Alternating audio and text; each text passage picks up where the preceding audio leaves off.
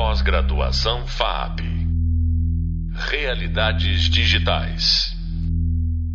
Olá, aqui quem fala é Gilles Leite, professor dessa disciplina, e estou aqui novamente com a Ana Vitória Leão, ex-professora do curso Rap Coding, aluna do curso de jogos da PUC São Paulo, atualmente pesquisadora na Homoludens e UI UX designer da Caixa Game Studio. Hoje vamos falar sobre a área de programação e como é seu início. Quais linguagens são mais simples e como normalmente começamos? Então, Ana, quando começamos a programar, a primeira dúvida que temos é que linguagem devo utilizar? Qual foi a sua primeira linguagem? Olha, a minha primeira linguagem foi HTML. Acho que eu tinha 13 anos quando eu fui começar a mexer.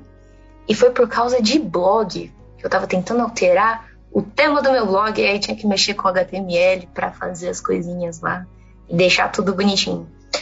É... Assim, HTML é uma linguagem simples, é bem para web, web designer mesmo, né? É... Mas eu não entendi a lógica do que eu estava fazendo. Eu tava mexendo muito, mas eu não sabia exatamente por que, que eu tinha que escrever daquele jeito. Eu estava copiando o que eu tinha visto num tutorialzinho. e foi basicamente isso. Quando eu fui pegar mais a fundo assim programação, aí eu comecei a ver, eu entrei em contato com a linguagem do C Sharp, né? Através da Unity mesmo.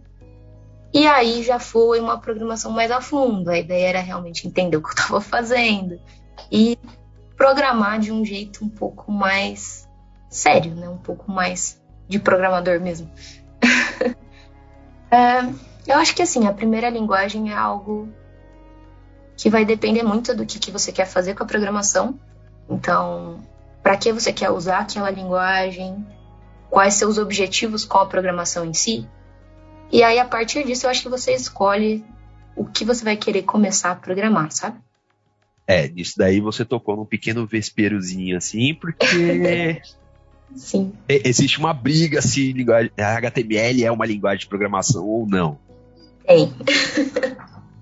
Tanto Eu... que pessoal, as pessoas normalmente aceitam mais a o JavaScript. Sim, tem o nosso famoso Java também.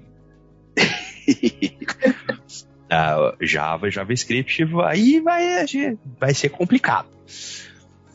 Uh, no caso, você desenvolve jogos, que linguagem que normalmente você utiliza para jogos? Para jogos, normalmente você vai usar mais C++, C Sharp, que são linguagens que você vai usar mais em desenvolvimento de software em geral também, né? É, tá. depender da engine, né? Depende da engine que você está usando. Que a gente, para quem não sabe, a gente usa engines para fazer os jogos, né? Ninguém faz muito raro você fazer um jogo do zero. Geralmente você vai usar algum programa para te ajudar. Então, dependendo da engine, você vai ter linguagens diferentes. Mas o mais comum realmente vai ser os Cs da vida. C, C++, C Sharp. Vai, vai ser o que você vai acabar usando mais. Ou você quer meter um look e fazer uma, um Minecraft, aí você vai pegar Java. Então, depende. depende muito. No caso, qual que você diria que foi a grande dificuldade que você teve quando você entrou no. É, acredito que foi no C Sharp. Dificuldade que eu tive com C Sharp. A sintaxe, eu acho. É, toda linguagem de programação tem uma sintaxe, né? E até você acostumar com a sintaxe é meio confuso. Que antes de, assim, antes de ver C Sharp a fundo, a gente tinha visto um pouco de Arduino lá no primeiro semestre da faculdade também. E aí Arduino tinha uma sintaxe um pouquinho diferente, porque Arduino não é C Sharp, né? Arduino é C, né? Se eu não me engano. Uh, então, me acostumar com a sintaxe do C Sharp foi, foi um pouco complicado. Eu não entendia por que que, sei lá, por que, que ele não roda se eu não botar o ponto e vírgula? Não faz sentido. é uma lógica, assim, que para mim não fazia sentido porque eu não tinha contato com programação. Eu peguei programação muito do zero, assim. Comecei na faculdade muito do zero. Então, por exemplo, por que, que eu tenho que escrever int antes da variável? Eu não sabia o que, que queria dizer int, eu não queria, sabe? Que são os tipos de variáveis né, que você tem que declarar. Você tem que falar, ah, essa é uma variável de número inteiro, você tem que botar o int. Eu não sabia disso, então eu ficava muito confusa porque que às vezes escrevia int, às vezes escrevia float. Para mim não fazia sentido. Por que, que tá escrevendo uma palavra diferente? Qual que é a mudança ali? Não é um número do mesmo jeito? Então, assim, você acostumar com a sintaxe e com os termos e com o que cada termo quer dizer e quando você vai usar e por que que aqui você vai escrever object com G maiúsculo e aqui é com G minúsculo. Então, assim, sintaxe foi que mais me ferrou para aprender a linguagem. Mas isso é muito prática, você vai pegando de tanto ler o negócio escrito, você vai, você vai vendo. E própria documentação, né? C Sharp, por exemplo, que eu uso muito a Unity, eu uso muito C Sharp com a Unity, né? E tem é, bibliotecas específicas para Unity, enfim. Então, a Unity ela tem uma coisa muito legal que ela tem toda a documentação dela, toda a biblioteca dela de C Sharp. Então, você pode ir lá e pesquisar, ele tem detalhado o que, que cada função faz, qual que você escreve, qual o nome do, do termo ali que você vai usar.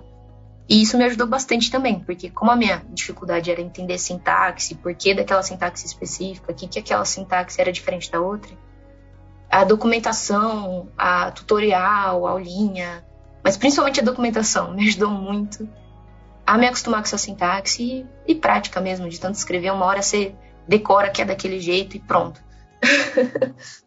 Achei interessante que você comentou lá que você fez, né? mexeu com o Arduino também, e realmente uhum. Arduino não é o C Sharp, né? Ele é, é uma linguagem, é o C, provavelmente, que é a linguagem de máquina. Uhum. E no curso a gente falou um pouquinho sobre as diferenças efetivas entre as linguagens de alto nível e de baixo nível. Sim. Efetivamente, entre o C Sharp e o C, qual que você achou mais simples? Eu gostei mais de C Sharp. é mais... não... Pode falar, pode falar. Pode falar. É, é, você acha mais amigável? Eu achei mais amigável. Mas isso, isso eu acho que também é porque eu tenho um certo problema com o Arduino, que eu não gosto de eletrônica. então a parte de eletrônica do Arduino, é, para mim era muito maçante. E novamente, quando a gente estava vendo né, a parte de C e de Arduino e introdução à programação, a gente estava em pandemia, então a gente estava vendo o Arduino através do Tinkercad. E se você já usou o Tinkercad, agora é mais complicado, mas na nossa época era cheio de problema. então era muito frustrante. Aí quando eu fui pegar a C Sharp, eu já, já era. Eu não programei muito no meu primeiro ano da faculdade, porque é algo que me assustou muito. Eu, né? não... eu falava, meu Deus, eu não sei fazer programação, eu sou horrível, programação não é pra mim. Aí eu fui entrando no segundo ano e falei, não, eu vou tentar, porque é o que eu quero realmente estudar tal. E eu peguei mais programação, realmente foi no, no trabalho, né? Que eu, como você falou lá na introdução, dei aula de, de programação, né? Na, na Rapcode. Uhum. E me ajudou horrores, eu aprendi muita, muita coisa, justamente pela questão da prática, de ter que estudar o material para poder dar aula, enfim. É... Então, assim, eu gostei mais de C Sharp, não sei necessariamente se foi pelo fato da, da sintaxe ou se foi por todas as outras situações em volta disso. Mas acho que toda linguagem que é de alto nível é, é mais tranquila, né? é, elas normalmente são, né? São mais, são mais estruturadas para ser mais diretas. Entretanto, a gente tem umas dificuldades, né? Porque elas são limitadas dentro das próprias bibliotecas. Né? Criar uma própria biblioteca usando uma linguagem de alto nível é bem mais complexo. Uh, a, gente tinha, a gente tinha puxado, né? A gente puxou lá que a, eu brinquei que era um Vespiro, né? Sim. Uh, qual, qual que você diria que é a principal diferença entre trabalhar, por exemplo, com o, PH, o HTML, que é, é uma linguagem muito comum de utilizar, Uhum. Né? Aliás, normalmente quem vai aprender, vai fazer um curso de programação, normalmente aprende o HTML, o CSS primeiro. Uhum. Qual que você diria que é a diferença efetiva, ou pelo menos a mais gritante, entre o, o HTML e o, CS, e o C++? Ou C Sharp, ali, desculpa. Hum, olha, sintaxe, obviamente, bem diferente. Sintaxe de HTML é bem única, assim, né? Você fecha a função, começa a função, tudo de jeitos diferentes. E eu acho que também o, a aplicação das duas é bem diferente, né? É, C Sharp você, você vai usar mais para realmente desenvolvimento de software ou programação orientada a objeto, jogos. HTML Não dá pra você codificar um jogo em HTML, assim. Você pode tentar, mas não vai dar muito certo, vai ser complexo. Então, eu acho que assim, a funcionalidade delas é muito diferente. Por isso que, como eu falei, se você vai escolher uma linguagem para aprender a programar, eu acho muito importante você ver o que, que você está querendo fazer, né? Não adianta você, nossa, eu quero muito trabalhar com, sei lá, é, banco de dados, aí eu vou aprender R. Não, pega Python, né? Vai, você vai pegar um R de primeira, você não vai conseguir, você vai sofrer muito, que não é uma, de novo, é uma linguagem de baixo nível, então é um negócio difícil. É muito útil para banco de dados, mas você não vai começar pegando as coisas complicadas, pega as coisas que tem a ver e que você não vai morrer sofrendo, né, para aprender também. Então tudo vai dar lógica do que, que você quer fazer e qual o seu nível. Você não vai pegar uma linguagem super, super baixo nível, super complexa, para ser a sua primeira linguagem de programação. Você tem que ter um pouquinho de joguinho, assim. Cada um com seus desafios, né? Exato. Muito disso. então, uh, no curso aqui também, a gente comentou um pouco sobre os dois tipos de programação, que seria a programação estruturada e a programação orientada a objeto. Uhum. Normalmente, para jogos, essa a estrutura de orientado ao objeto é o, é o ideal, é o mais usado, né, é o mais usual.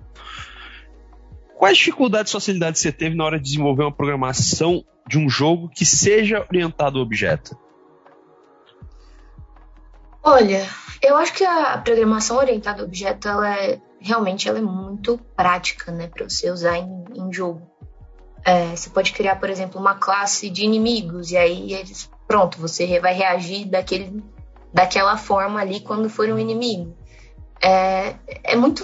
Tem uma, uma facilidade, uma praticidade muito grande nesse sentido, de você poder classificar as coisas, é, chamar elas pelo nome, é, enfim.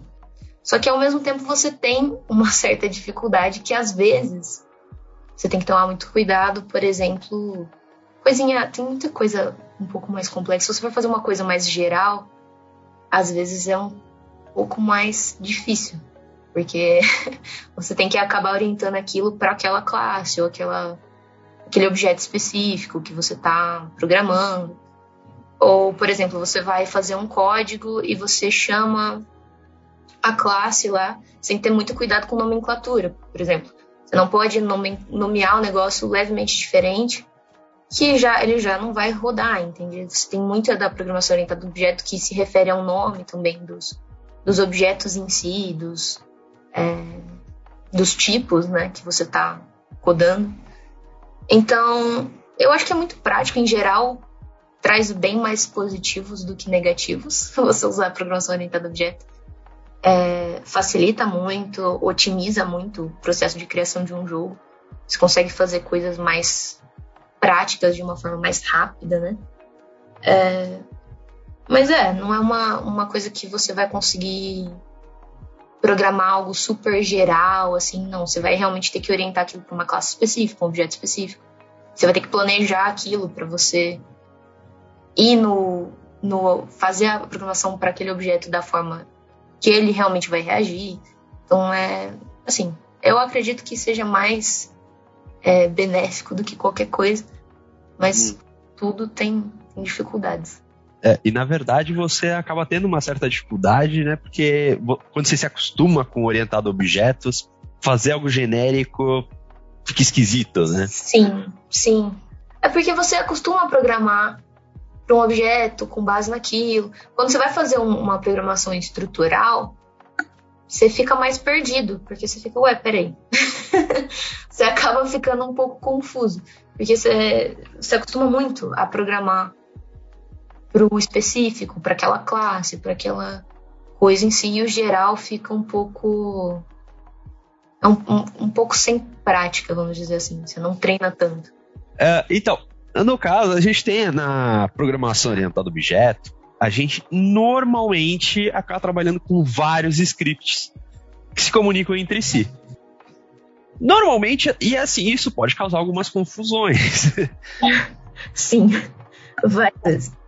Como é que normalmente você ou seu grupo acabam se estruturando para vocês não se perderem nos scripts? Olha, eu, eu acho que assim, depende muito do bom senso também de quantos scripts você está fazendo e se realmente eles são necessários.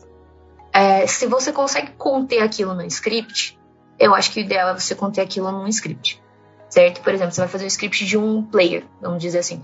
E é um script simples, ele vai ter movimentação, um sistema de vida, é, um jeito de, sei lá, pegar algum item, alguma coisa assim simples. Não tem necessidade de você fazer vários scripts. Aí, por exemplo, você vai precisar de um inimigo que ele vai precisar ter acesso a algum estado do player, certo? Aí realmente não faz sentido você ir lá e refazer o código. Não, você vai puxar a informação do outro script, certo?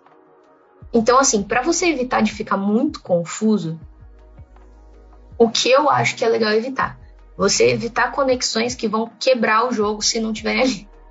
Então, por exemplo, é, evitar conexões muito profundas, muito scripts que estejam muito, muito profundamente interligados, ao ponto de que você mexe alguma coisinha no script, você quebra três outros scripts. Então, assim, evitar sempre esse tipo de coisa. Se você vai interligar script, tenta interligar em coisas que não vão ter, assim, não vão, meu Deus, vai ser impossível se o script for separado. Então, assim, uma variável, uma função, são coisas que geralmente é mais tranquilo de você fazer sem você quebrar o script. Agora você está puxando, sei lá, cinco variáveis diferentes, duas funções para um outro script aí realmente você tem que pensar, talvez a lógica do que você fez está um pouco, um pouco errada. É, tentar evitar, né? Basicamente uma conexão muito profunda para você não quebrar seu jogo mexendo em um dos 20 scripts que você fez. É, por outro lado, evitar fazer scripts gigantes também, né? Um script de 500 linhas, você não vai fazer. Não é eficiente, você não vai encontrar nada no código ali muito difícil. Então, tentar manter as coisas o mais lógicas possíveis e eu acho que também, que é muito importante, é você comentar seu código e você dar nomes é, que tenham relevância. Então você vai chamar, por exemplo, a variável de vida de vida, vida var, sei lá. Dá um nome relevante para facilitar na hora de você fazer o código, na hora de você escrever. Você tá num, sei lá, terceiro script, você fez o outro faz duas semanas, você vai puxar a variável, você sabe o que, que aquela variável qual que, ela, que, que aquela variável representa. É, função, mesma coisa. Nomenclatura muito clara, eu acho que ajuda ao máximo, assim. E comentar, né, os scripts, justamente para também evitar esse tipo de coisa. Então, assim, comentar, esse script puxa informação do script tal. É, para você relembrar de novo quais scripts estão interligados, o que, que você pode mexer e o que, que se você mexer vai quebrar o, o outro script. então, assim, uma boa documentação também, acho que ajuda bastante. É, isso daí é muito legal, é, é super divertido de ver, principalmente com alunos que estão começando. Aí você tem um personagem e o personagem tem sete scripts no mesmo objeto. É, então, aí realmente qual que é o propósito de você jogar, entendeu?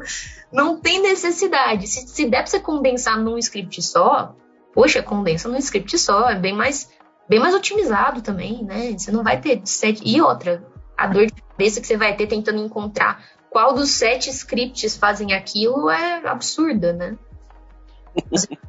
é, tem um script de movimentação, outro para vida, outro para é, recolher item. Não, pelo amor de Deus, aí você vai surtar, né?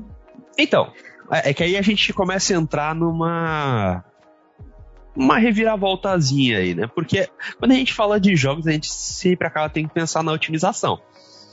Uhum. E ter mais scripts significa que você chamou mais vezes as bibliotecas, significa que está ocupando mais processamento. Aonde você diria que seria o limiar, por exemplo? O quanto que eu realmente preciso é, criar um script novo? Por que, que eu não posso fazer o jogo inteiro em um único script massivo? Nossa. Olha, como, como a gente estava falando, eu acho que vai depender. É, você vai precisar levar em conta, como a gente estava conversando sobre programação orientada a objeto, você vai ter que levar em conta os objetos. Então não adianta você fazer, por exemplo, o script do inimigo junto com o script do, do player. Não faz sentido, certo? Que aí você vai jogar aquele script enorme para todo mundo é, o player vai ter que ignorar todas as funções do inimigo, o inimigo vai ter que ignorar todas as funções do player. Não, fica extremamente confuso. Então, para primeiro por objetos. Então, o que é referente ao player? Faz um script do player, que é referente a, por exemplo, é, gameplay em geral, é, botão e tal. Você faz um script para UI.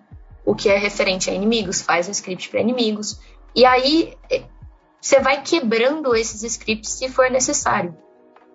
Então, por exemplo, é, vamos dizer que o player e o NPC, os dois vão ter, por exemplo, uma, um sistema de recolher item, certo? Talvez valha a pena fazer uma função e jogar, fazer um script do uma função no, no coisa do player e fazer um script pro NPC que puxa aquela função do script do player, ou talvez valha a pena você fazer um script em comum para os dois. Então, assim, você vai fazendo realmente por lógico o que faz sentido você colocar junto e o que não faz sentido. E assim, também para organização muito, sabe? se você fizer um script inteiro, você vai fazer um código de um jogo todo, no script inteiro, você vai terminar com um script de, meu Deus, um um bilhão de linhas, fica impossível ler aquilo. Deu qualquer bug, você não vai saber consertar. Outra coisa, né? Se você fizer tudo num, num script só, deu bug e ferrou. Ferrou. Quebrou seu jogo total, não tem o que fazer. se já, tiver... já pensou errar o ponto e vírgula no meio daquilo? Nossa, impossível. é, se, se, você tem scripts separados, deu um problema naquele script, você vai lá, você olha só aquilo, você tem que revisar só aquilo, você conserta só aquilo. Último caso, você apaga, desfaz, refaz de novo. Se você tem um script gigantesco, com mil coisas, deu problema no script em algum lugar, você não sabe, poxa, ferrou pro seu projeto. Você tá, você tá muito, nossa, muito sofrido. Você vai sofrer demais para tentar consertar aquilo. Ah, mas muito legal, Ana. uh, uh, vamos começar a falar o processo de encerramento aqui. Uh, você teria alguma coisa para dizer para incentivar o pessoal a insistir um pouquinho na programação? O uh, que, que eu diria? Eu diria assim: eu entendo a frustração e eu entendo que é difícil. é, e assim, eu acho que é mais questão de você ir com persistência e com calma e ser gentil consigo mesmo no processo de aprendizado. Você não vai acertar tudo de uma vez. E eu acho que também é válido dizer que programadores de anos pesquisam coisa no Google sim, tá? Eu vi vários, é, inclusive professores, porque é algo comum. Programação é uma linguagem inteira, tem inúmeras funções, inúmeros nomes, e você não vai decorar tudo de primeira. É normal você não decorar tudo de primeira. Foca em entender a lógica. Então, por exemplo, ah, eu vou precisar de uma função de número aqui. Ok, você já sabe que você vai precisar de uma função daquilo. Você pode não saber a sintaxe, mas você sabe, vai lá e pesquisa a sintaxe. Você pode saber, ah, vou precisar detectar colisão aqui, eu não sei como eu faço uma função de colisão. Tudo bem, você entendeu a lógica, certo? Então você vai lá e você pesquisa. Tenha calma, tenha paciência consigo mesmo. E realmente é difícil, mas não é impossível. Parece muito impossível, mas se tá muito, muito, muito difícil, meu Deus, eu não entendo, provavelmente você tá faltando o básico. Evita o básico, vai com calma e vai dar tudo certo. Estuda tudo. Estuda, estuda bastante. Bom, muito obrigadão, Ana. Obrigada. Foi um prazer ter você aqui com a gente. Foi, deu para elucidar bastante coisa. E para finalizar, você, você acabou de ouvir nosso podcast sobre os desafios do aprendizado de programação com a nossa convidada Ana Vitória Leão. Sobre esse tema, convido você a saber mais no Hub de Leitura e nos livros Conceito da Linguagem de Programação e Introdução à Programação com Python, indicados no Hub de Leitura da disciplina. O próximo podcast irá abordar sobre as adaptações a novas linguagens e suas restrições. Até breve. Pós-graduação FAP Realidades Digitais